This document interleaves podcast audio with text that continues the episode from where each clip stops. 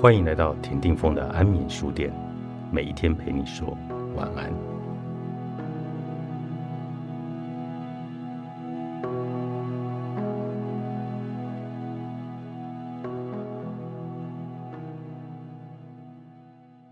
我们每个人所受的创伤，都是专为我们量身定做的定制服。全世界只有一个人可以穿得下。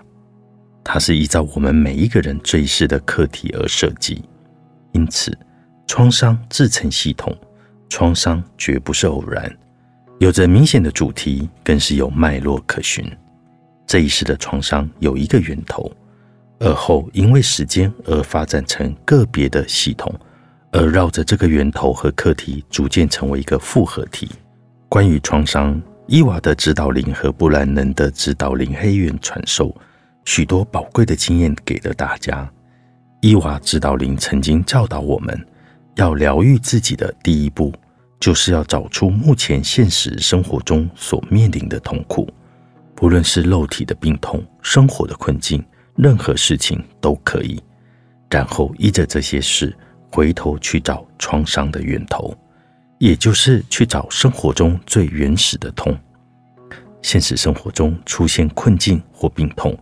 正代表着我们有着想要回头疗愈童年时代创伤的念头，而这念头往往是当事人意识不到的。正因为有了这个念头，现实生活中才有许多不顺心或障碍出现。换句话说，我们目前生活中的痛苦，其实就是我们创造出来的。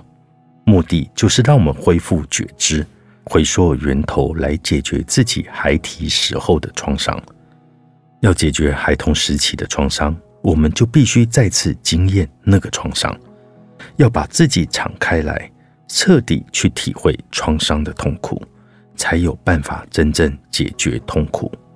伊娃的指导灵也说，我们今天的创伤就是孩童时代的创伤，他们是同出一个源头。他同时也建议，当我们找出那个伤时，要再度以大人的眼光去对待那个伤。这种以大人意识去经验从前应用小孩意识去经验而受的创伤，是极佳的自我疗愈方法。黑人指导灵也更进一步的说，如果我们能够找到原始的创伤，我们就能够知道自己来到这个世界上的目的，同时也能够回到我们的自信本体。它让我们回溯童年找创伤，如此一来。我们就会找到内心深处的渴望，同时也会明白我们的人生课题和来到这一世投身为人的任务。我们可以试着问自己：当我小时候，我们的梦想是什么？回想自己孩童时候玩的游戏，我们常对未来的角色有许多的幻想。有人想做一位出生入死的大英雄，有些人希望自己是一位美丽又高贵的公主。于是。黑原指导灵问我们：“你现在这个长大成人的你，成为什么样的人？现在这个人和小时候的梦想角色是否相同？如果你成年后的这个角色和小时候的梦想不同时，这个不同和你最大的痛苦之间又有着什么样的关联呢？当我们循着脉络追溯创伤的源头时，当我们找到这个创伤时，黑原指导灵要我们真切而且实在的去体会这个苦，并且去寻找这个伤对我们有什么影响，造成什么样的疼痛。当我们找到这个疼痛时，就用手去感觉，去感觉分离意识造成我们离开自信本体的痛苦。找到这个痛苦之后，我们就可以找到最深的渴望。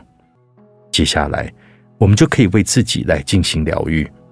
黑原指导灵说：“我们本来就是来到这个世界寻找痛苦，然后净化升华它。为了让痛苦能够升华，我们必须给自己充分的时间整合我们体内的痛苦，最后能够回归成为一个完整的个体。这就是我们的自信本体。我们从事疗愈工作这么多年，发现很多人对于创伤是浑然不觉的。有的人知道有创伤的存在。”但因为创伤太痛而极力的否认，他们认为只要忽视这些创伤，创伤就会消失。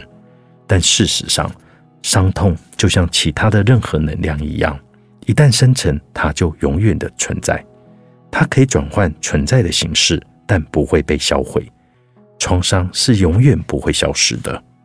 其实，否认创伤反而要耗费更多的能量。无论是孩提时代的伤，或是现在的痛，否认是需要在创伤上覆盖更多负面的能量。这就好像一张长满青春痘的脸，为了遮掩脸上的瑕疵，用很多的粉状去遮盖，青春痘还是存在，而且还会因为遮盖过多的粉而且恶化。如果我们不去疗愈这些创伤，创伤就会像磁铁一样。不断吸引更多的创伤能量，更多的人来伤害你，用来提醒你走回头路去治疗。这也就是为什么类似的创伤会一而再、再而三的发生。除非我们指认并承认创伤的存在，否则我们就必须不断的经历它。创伤虽然在我们身体都会留下疤痕，但以另一个角度来看。创伤其实不过是一个空空如也的假象。当我们确实看到这个幻象的本质时，创伤当下就会化解。创伤其实也是我们自己创造的，为的是提醒我们来到这个世界的目的和任务。每一个人在遇到创伤时，都会产生许多负面情绪。要认清创伤是假象。我们就必须穿过这些负面的情绪所衍生的防御系统，才能够感受到藏在里面的创伤。这个创伤的中心就是我们的精华本质，我们的自信本体本质是一块瑰宝。寻找创伤的过程，就如同一个寻宝的游戏，我们扮演的就是寻宝的探险家。还我本来面目，作者吴志清博士，商周出版。